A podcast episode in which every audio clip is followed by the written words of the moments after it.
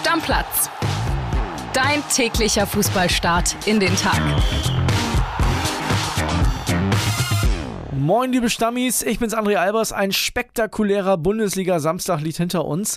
Ich würde sagen, wir fangen an mit dem 18:30-Spiel zwischen Eintracht Frankfurt und Borussia Mönchengladbach. Die Gladbacher kriegen ja normalerweise auswärts nicht so richtig viel auf die Kette, sind aber nach einem richtig schönen Spielzug in Führung gegangen. Tyram legt das Ding quer auf Hofmann, der schiebt ein 0 zu 1 nach 13 Minuten. Dann sind die Frankfurter lange angerannt, haben viele Torchancen gehabt. Kolomoani hat ein paar Dinger vergeben. Jonas Omlin im Tor der Gladbacher, muss man fairerweise sagen, überragend gehalten in der Zwischenzeit.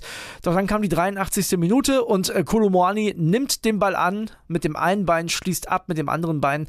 Der Ball tippt auf, nasser Boden. Jonas Omlin sieht nicht so richtig gut aus, bis dahin richtig, richtig stark gewesen. 1-1 Ausgleich und äh, damit Ende. Die Frankfurter hätten den Sieg natürlich ein bisschen eher gebraucht, um oben dran zu bleiben. Gladbach nach dem 1-1 weiter im Niemandsland der Bundesliga-Tabelle. Jo, und dann kommen wir jetzt zur Konferenz, zur Bundesliga-Konferenz. 15.30 da war eine Menge los. Florian Witze ist bei mir, der Podcast-Papa.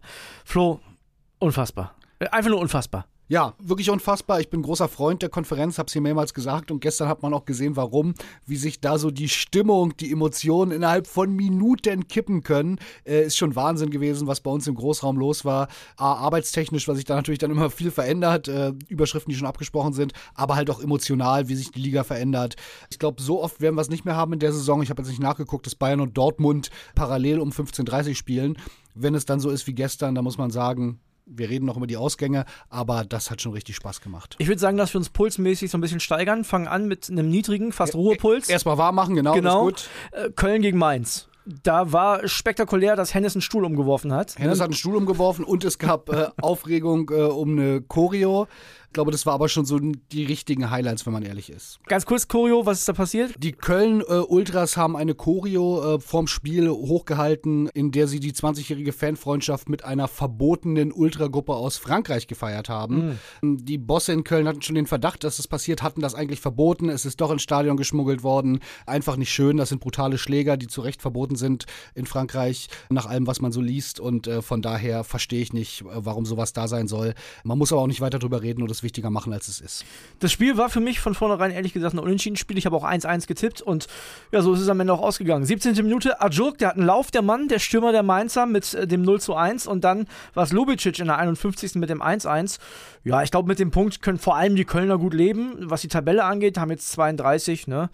Und Mainz verpasst zwar ganz oben in Sachen Europa anzugreifen, aber ich glaube. die aber eh nicht. Ja, also im Endeffekt können damit beide ganz gut leben, glaube ich. Und von daher Mainz kann damit gut leben, weil sie einfach eine riesen Polster haben auf ihre Saisonziele. Und von daher kann man das auch mal verkraften. Nehmen wir das zweite Spiel noch mit aus der Konferenz, wo nicht Dortmund oder Bayern beteiligt ist.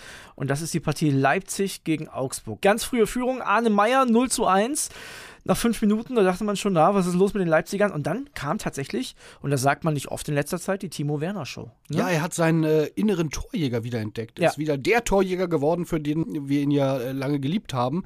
Man hatte so ein bisschen das Gefühl, das hat er in letzter Zeit verloren gehabt, den Torriecher, aber der war wieder da. Richtig gut, oder? Ja, sah nach Klassik Leipzig-Timo, nach Prime-Timo aus. Ne? Also erst hat er vorgelegt in der 10. für Kampel, äh, der nach dem Tor ganz merkwürdige äh, Gestiken gemacht hat. Man hatte das Gefühl, also es sah fast aus, als wenn er sich übergeben muss, aber es war eher am Rücken das Problem. Ja, also es war eine ganz schlimme Szene, muss ich eigentlich sagen. Also ich war kurz wirklich geschockt. Man dachte, da passiert was Schlimmeres. Er fasst sich an Rücken, an die Brust, winkt sofort Hilfe heran, kippt dann über so eine Werbebande sich rüber. Man dachte, übergibt er sich jetzt und äh, Mitspieler eilten hin. Also schlimmste Sachen hat man da befürchtet, wenn sich jemand an die Brust fasst und Hilfe ruft.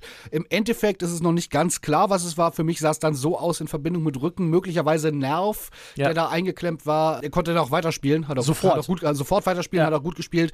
Sah schlimm aus. Ich war dann sehr erleichtert, als er weiterspielen konnte. Ja, und dann kam Timo Werner, hat das Ding eigentlich vor der Halbzeit schon entschieden. Ne? 32. und 35. mit dem Doppelpack.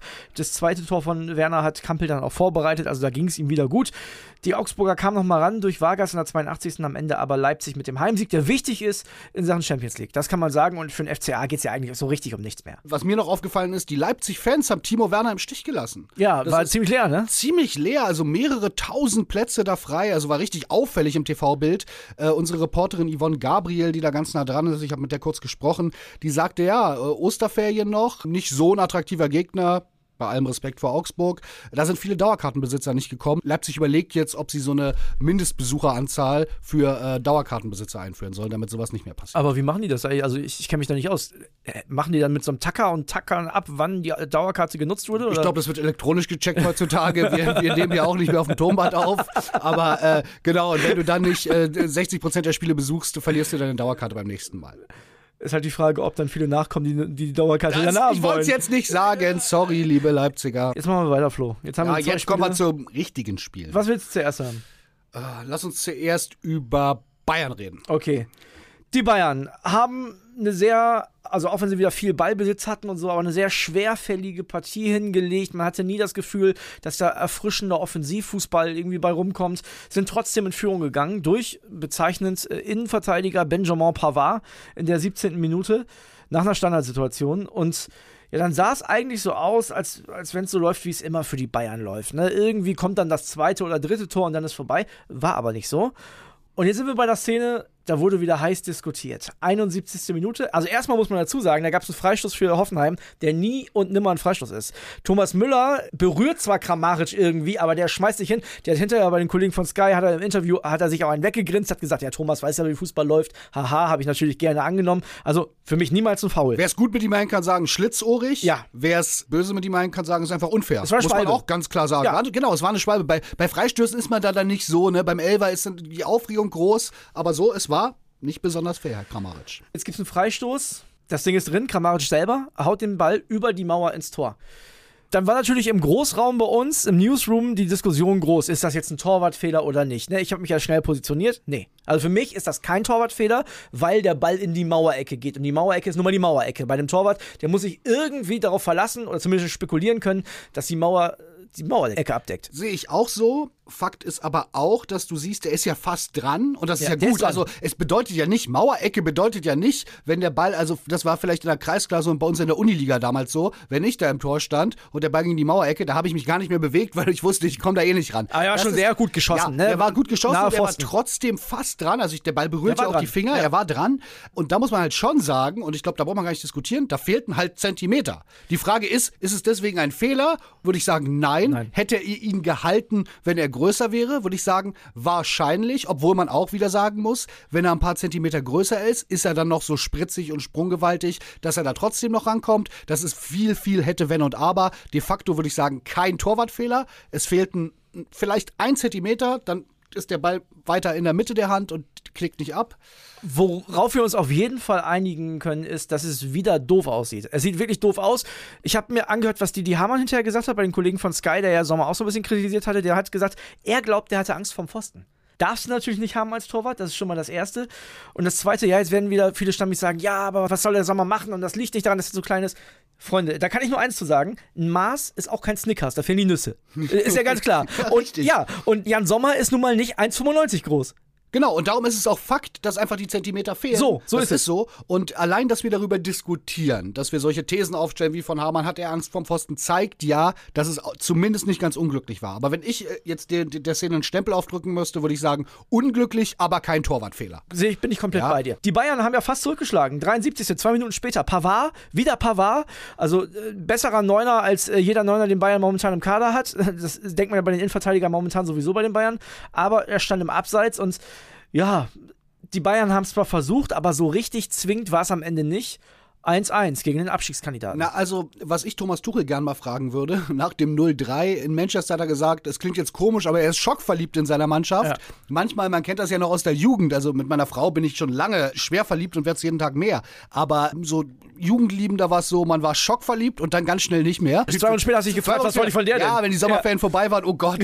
Aber das könnte ich mir möglicherweise vorstellen, dass Thomas Tuchel jetzt eine ähnliche Erfahrung gemacht hat. Ja. Weil also das kann ich mir wirklich nicht schönreden. Und darum, wir reden ganz viel über Sommer und ja, das war natürlich äh, spielentscheidend im Endeffekt, dieses Tor mit. Aber das entscheidende Ding ist doch, dass man eigentlich von Bayern eine andere Reaktion erwartet hätte, dass sie diese Mannschaft ganz anders äh, an die Wand spielen, dominanter auftreten. Und das haben sie alles nicht gemacht. Behäbig. Das, war ist total richtig behäbig. Behäbig. Und ich sage, das ist alles sehr, sehr unglücklich. Also die Prügelaffäre hätte man jetzt da deutlich gewonnen oder zumindest mit einem Statement gewonnen, ja, wäre das schnell ganz vergessen gewesen. So wird weiter diskutiert. Diskutiert werden, das verspreche ich dir. Ich muss noch mal sagen, zu Tuchel, mich beschäftigt das wirklich.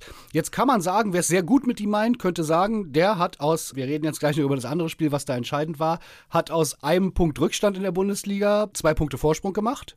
Ja, ja, aber ist Fakt, halt auch, Fakt. das ist ein Fakt, das ist ein Fakt. ja. Aber er ist halt auch aus zwei Wettbewerben fast ausgeschieden, wenn kein Wunder passiert am Mittwoch. Ja. Und ich glaube, wenn ich Oliver Kahn auch auf der Tribüne gesehen habe, der wurde eingeblendet äh, kurz vor Schlusspfiff, so ganz glücklich ist er mit der Situation auf gar keinen Fall. Da dachte man sich, man setzt jetzt den entscheidenden Reiz fürs Triple. Ja, holt den Tuchel, schmeißt den Nagelsmann raus und was passiert? Also Triple ist schon vorbei und von Reiz kann ich da bisher auch nichts erkennen. Ich möchte ihm nicht die große Schuld geben, Thomas Tuchel, das muss man ganz nee. klar sagen, ne? Also wirklich. Aber die Fakten das ist, läuft alles echt nicht gut. Also die Bayern sind ja gewohnt, von Uli Hoeneß gerettet zu werden. Ne? Genau. Ne? Also von dem Hoeneß auf jeden Fall. Ja. In, in, dem Fall war es nicht Uli, sondern sein Neffe, Sebastian. Und ja, der BVB die Riesenchance gehabt, punktgleich zu werden mit den Bayern. Und es lief alles für Dortmund. 26. 0-1 Aller. Überragende Vorarbeit wieder von Daniel Mahlen, der dann das 2-0 macht in der 33. Dann gibt es in der 39. Gelb-Rot für Mafropanos von Stuttgart. Und also da noch zehn Stuttgarter. Ey, Stuttgarter. Stuttgarter. Stuttgarter, da läuft gar nichts. Ja. So, und ich habe und auch in Bochum waren die ja wirklich, die haben zwar gewonnen, aber haben gezittert ja. ohne Ende. Ich habe gedacht, so hundertprozentig der Deckel drauf, den dickeren Deckel gibt's gar nicht. Und dann wird in der Halbzeit Mats Hummels ausgewechselt. Der 19-jährige Koulibaly kommt rein. Und in der 52. gibt es den ersten Aha-Moment. Da kommt Girassi, macht ein Tor, ist abseits, ganz, ganz, ganz knapp, wirklich. Also das hat auch gedauert, trotz kalibrierter Linie, weil es sehr, sehr, sehr, sehr knapp war. Und trotzdem hatte man das Gefühl, der VfB ist jetzt dran. Du hast es gesagt im Großraum, ja. da hat es noch keiner von uns geglaubt, hast gesagt, nicht, dass die das jetzt noch verzocken. Gegen zehn Mann. Aus Stuttgart. Aus Stuttgart. Und dann kommt äh, der gerade eingewechselte Kulibali auf der anderen Seite. Überragendes Solo schießt Emre Can ab. Tor 1 zu 2. Dann kommt Wanyoman, da muss ich übrigens ein bisschen Abbitte leisten, denn den habe ich ja ordentlich verbrannt, als Hansi Flick ihn nominiert hat. Ich finde immer noch zu dem Zeitpunkt zurecht, lag ja nicht an ihm, sondern an der Entscheidung. Der hat da keine Bruno Rolle hat gespielt. ihn nicht eingesetzt. Genau, Bruno aber hat ihn nicht eingesetzt. Basti aber, hat ihn jetzt äh, aus der Versenkung geholt. So, und seitdem der spielt, performt er auch, muss man sagen. Macht das 2 zu 2 und da dachte ich schon, das gibt's ja, das kann ja nicht angehen. Ich glaube, in München haben sie sich schon kaputt gelacht auf der Tribüne bis zur 93. Mhm. Dann kommt Gio Renner, macht das 2 zu 3. Und sorry, Flo, spätestens da, wenn du schon zwei Tore verzockt hast, da hältst du den Scheißball an der Eckfahne. Da, da nimmst du dir Fouls tief in der gegnerischen Hälfte. Da machst du irgendwas, damit auch ja dieses 3 zu 3 nicht fällt. Und dann musst du ja wirklich nur, du musst nur verhindern, dass der Gegner mit 10 Mann im Abstiegskampf noch ein Tor schießt. Und dann kommt die Flanke von Wanyoman, wir haben ihn gerade angesprochen. Der Kulibali, der ihm wirklich leid tun kann in dem Moment, haut über den Ball als Innenverteidiger Silas ist da, 90 plus 7. Gute Nacht, Johanna. Ja, unfassbar. Und das ist genau das, was du ansprichst. Ich verstehe es nicht, warum der BVB das nicht hinbekommen hat. Spätestens nach der erneuten Führung in der Nachspielzeit ja. musst du es nämlich genau so runterspielen. Und das entscheidet, lieber André, oder das unterscheidet Spitzenmannschaften absolute Spitzenmannschaften, Titelmannschaften ja. von möchtegern Titelmannschaften. So ist es. Das sind wirklich die Unterschiede. Und ich verstehe es nicht beim BVB. Da stehen ja, ja, Hummels ausgewechselt. Das war im Endeffekt sehr unglücklich, weil dem Jungen, der über den Ball säbelt, den möchte ich überhaupt keinen Vorwurf machen. Das passiert in dem Alter. Es war ja zur Halbzeit auch nicht damit zu rechnen, dass das nochmal knapp wird, das muss man auch sagen. Ja, aber da stehen ja auch mit Reus, Chan, da stehen gestandene Nationalspieler, die schon überall gespielt haben, ja, auf, auf jedem Niveau, auf dem Platz. Das darf dir nicht passieren. Und sorry, liebe Dortmunder, und ich möchte jetzt nicht den Puls von äh, Pöhler Patrick haben, den er bestimmt hat. Schöne Grüße gehen raus. Da darf man sich am Ende auch nicht beschweren, Nein. wenn man dann nicht Meister wird. Da will ich nichts hören. Die hatten ja auch noch Lattenkracher, also die haben ja auch die Chance gehabt, noch mehrere Tore zu erzielen. Das hat nicht geklappt. Und jetzt ist alles beim Alten, nur der BVB hat ein Spiel weniger. Tja, also ich glaube, jeder Dortmund-Fan kann sich fassen und ich lege mich auch schon fast fest, ne? So eine Mannschaft kann nicht deutscher Meister werden. Es geht nicht. Sie das sind keine Titelmannschaften. Nein, sie können, aber die Bayern eigentlich auch nicht mit der Leistung, die sie momentan. Also irgendjemand wird's. Ja. Einer von den beiden wird's am Ende. Es ist wirklich verrückt. Es ist, es ist irre, wenn ich es mir schön reden muss und trotzdem noch Spannung haben will, muss man sagen, Bayern ist auch alles zuzutrauen. Lass die mal eine richtige Klatsche jetzt kriegen gegen Manchester, dann ist es auch nicht ausgeschlossen, dass sie nochmal ein Spiel in der Bundesliga verlieren. Also da fühle ich mich auch nicht komplett sicher. Von daher, äh, aber Dortmund, äh, wir haben viel darüber geredet unter der Saison, na endlich haben sie diese Mentalität und die M-Frage brauchen wir nicht mehr stellen. Ja, jetzt stellen wir die A-Frage, wie abgezockt sind sie? Ja. Oder die äh, F-Frage, warum kriegen sie immer die Flatter? Sorry, Die Probleme vom BVB, die hätten sie in Berlin gerne, Flo. Die hätten sie in Berlin gerne. Der Kollege Paul Gorgas hat uns eine Sprachnachricht geschickt. Wir hören mal rein. Hi André. Nach dem desolaten 2 zu 5 von Hertha auf Schalke am Freitagabend schien die Entlassung von Trainer Sandro Schwarz ja nur eine Frage der Zeit, zumal Benjamin Weber, der Sportdirektor der Berliner, ja auf Rückendeckung für seinen Trainer verzichtet hat, stattdessen am Freitagabend angekündigt hat, man werde sich besprechen. Das haben die Bosse und Schwarz auch getan. Gestern Mittag, da hat der Trainer Gelegenheit bekommen, sich zu erklären, seine Sicht der Dinge darzulegen. Und am Ende stand das Ergebnis, dass es erstmal kein Ergebnis gibt. Das heißt, Sandro Schwarz ist nach wie vor Hertha-Trainer, hat gestern das Gelände als Hertha-Trainer verlassen, sich von seiner Mannschaft als Trainer verabschiedet und es ist nun offen, wie es weitergeht. Eigentlich ist nach der Leistung beziehungsweise Nichtleistung auf Schalke, wo alles schiefgegangen ist, wo man eventuell schon den Abstieg besiegelt hat, nicht vorstellbar, wie es mit Schwarz und Hertha und dieser Mannschaft in dieser Konstellation weitergehen soll.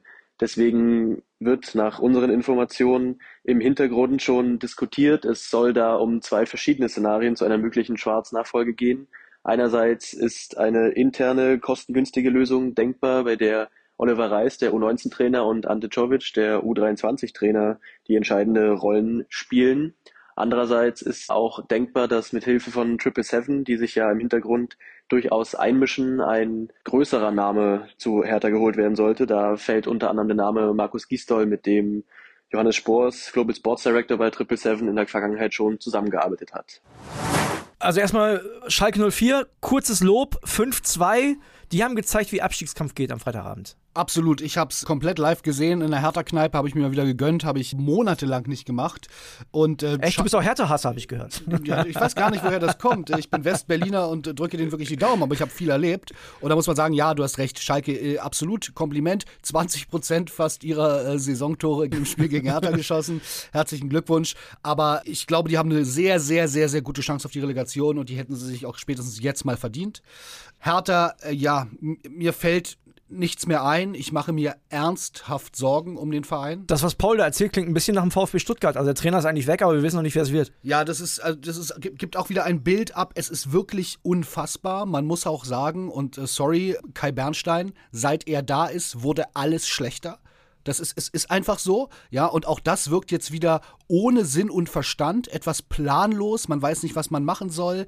Das ist wirklich echt nicht gut und mir tun die Fans so leid. Ich habe das wieder in der Kneipe erlebt und ich weiß, ihr sitzt wahrscheinlich öfter mal in Kneipen von euren Vereinen, aber diese Leidenschaft, wie die Leute hoffen, zittern, wie sie sich dann ärgern und trotzdem noch jubeln, wenn als dann doch noch ein belangloses Tor fiel. Und diese Leute tun mir so leid, was da gerade mit dem Verein passiert. Das muss man einfach mal so sagen. Wenn ich höre, großer Name. Den, äh, den hat er gar nicht genannt, den, den großen er gar nicht genannt. Also ich wollte gerade fragen, wer ist denn der große Name? Gistol. Das war gemein äh, jetzt. Ja, das ist gemein. Natürlich ein großer Name äh, im Vergleich zu den anderen. Ich glaube, die Reislösung wäre keine gute Lösung, weil der als sehr talentierter Trainer gilt, auf den man große Hoffnungen setzt. Möglicherweise mal, der wäre ja sofort verbrannt. Ante also, Czovic hat ja auch schon mal nicht geklappt. Genau, und das äh, Czovic hat schon mal nicht geklappt. Mir schrieb hier kurz vor der Sendung mein guter Freund und Stammi Frank eine ne WhatsApp und sagte Kevin Prinz Boateng als Spielertrainer. Boateng als Spielertrainer ist, wird in den sozialen Medien tatsächlich gefordert. Echt, ja? Ja, das ist natürlich irgendwie, wäre das charmant. Das ist einer mit härter Herz, den verbrennst du nicht, weil der bestimmt keine große Trainerkarriere anstrebt. Aber das funktioniert doch auch nicht. Man hätte sich von Schwarz früher trennen müssen. Man hätte vor allem Bobic nicht drei Tage vor Transferende feuern dürfen bei der letzten Chance, diesen Trümmerkader, den ja auch Bobic zu verantworten hat, zu verstärken. Das ist alles, man muss es sagen, es führt darauf zurück, Kai Bernstein. Das, ist, das funktioniert da momentan nicht. Und sein Berliner Weg, ich finde den eigentlich angenehm und sage, das ist doch toll, so ein Berliner Weg, aber der darf doch nicht in der zweiten Liga enden. Und im Moment habe ich fast jede Hoffnung verloren, dass er woanders endet als in der zweiten Liga. Wir müssen noch ganz kurz über die Sonntagsspiele reden. Machen wir wirklich kurz. Niklas Füllkrug fällt aus gegen den SC Freiburg herbe Schwächung. Du weißt, ich kann nichts Schlechteres tippen als ein Unentschieden, aber sieht schon nach einer Niederlage aus. Ich würde sogar auch einen Unentschieden tippen. Ich, ich habe hab irgendwie so ein Werder-Gefühl, was nicht heißt, dass es ein Sieg gegen Freiburg wird, aber Unentschieden, allerdings ohne Füllkrug. Äh, da müsste es ja fast 0-0 werden und nee, ich glaube, das dass Freiburg auch trifft. Von ja. daher, ich lege mich doch fest, ich sage 0-2. Ich sage 1-1, weiß ja. Nächste Partie Union gegen Bochum. Ein ganz wichtiges Spiel für die Bochumer. Wenn die das gewinnen, sind die raus aus, aus dem Abschiedskampf. Also dann, dann lege ich mich fest, dann haben die da wirklich nichts mehr mit zu tun und das ist nicht gut für alle Bochumer, weil das heißt eigentlich, dass sie verlieren. Ich glaube an ein 1-1. Oh, an der alten Försterei. An der alten Försterei. Und dann haben wir noch eins: äh, Wolfsburg gegen Leverkusen. Ja. Plastiko. Ja, Leverkusen gut drauf. Zuletzt jetzt in, in der Europa League ein bisschen glücklich auch gewesen. Wolfsburg eine Wundertüte ist für mich auch ein Unentschieden-Spiel. Also auch wenn Leverkusen eine gute Serie hat, ich glaube unentschieden. Ich glaube Leverkusen, ich glaube an die Leverkusener Serie, ich glaube da an Sieg äh, und ich sag wieder, wenn die diese dramatische Serie vom äh, Start der Saison nicht gehabt hätten, würden die da ganz oben mitmischen. Geile Truppe. Hast du Bock noch auf eine steile These von mir? Klar. Also zum Schluss. Ich, liebe, ich bin der Erfinder der steilen These. Zum, zum Schluss noch eine steile These von mir. An diesem Sonntag spielt der Verein, wo Niklas Füllkrug in der nächsten Saison im Sturm steht. Ah. Also entweder Werder Bremen selbst oder Freiburg, Union, Wolfsburg, kann ich mir alles vorstellen. Union passt richtig gut. Ja, die haben auch Geld. Die haben, die haben viel mehr Geld, als sie zugeben. Ja, also auf jeden Fall viel mehr als Werder Ähm, Bremen. und- Freiburg, wenn die Champions League schaffen, kann ich mir auch vorstellen. Den könnte ich mir, du sagst ja immer, die, die wollen kein Fußball spielen. Das ist der Union, größte, ja. Union, genau. Der größte Fußballer ist Ja. äh, Füllkrug auch nicht. Nee, aber Füllkrug ist einer, langer Ball, machst du Fe- fest, genau, so, passt- schickst du Bäcker. passt, genau, das Da- passt. Das, das ist das Behrens-Upgrade. Das, das passt. Schön, ja, So, ja, ist ne? so. Also Freiburg, Und der würde hier auch Union, gut ankommen bei den Fans. Kili würde sich als erster, Der, als erster der hätte ein Lücke-Trikot. Ja, Gleich definitiv. Lücke-Trikot. Wolfsburg, Leverkusen kann ich mir auch immer vorstellen. Leverkusen schick, müsste mal gucken, wie Aber das Wolfsburg wäre eine unsexy Entscheidung. Das Ja, wäre eine aber- Entscheidung fürs Geld. Ja, das wäre eine Entscheidung fürs Auf Geld. jeden Fall glaube ich nicht, dass der, um das jetzt den Deckel drauf zu machen, ich glaube nicht, dass er ins Ausland geht, weil der will nächstes Jahr Heim-EM die Nummer 1 im Sturm sein. Dafür muss der in der Bundesliga bleiben. Alles andere wäre zu riskant. Das wäre zu riskant, aber wenn er in der Bundesliga bleibt, ich sehe im Moment keinen, der ihm da gefährlich werden könnte. Verein spielt heute. Der Verein, wo Füllkrug nächste Saison spielt, spielt Wir heute sprechen uns wieder. am Sonntag. Wir Machen sprechen wir. uns wieder. Deckel drauf, bis Deckel dann. drauf, tschüss. Ciao, ciao. Stammplatz. Dein täglicher Fußballstart in den Tag.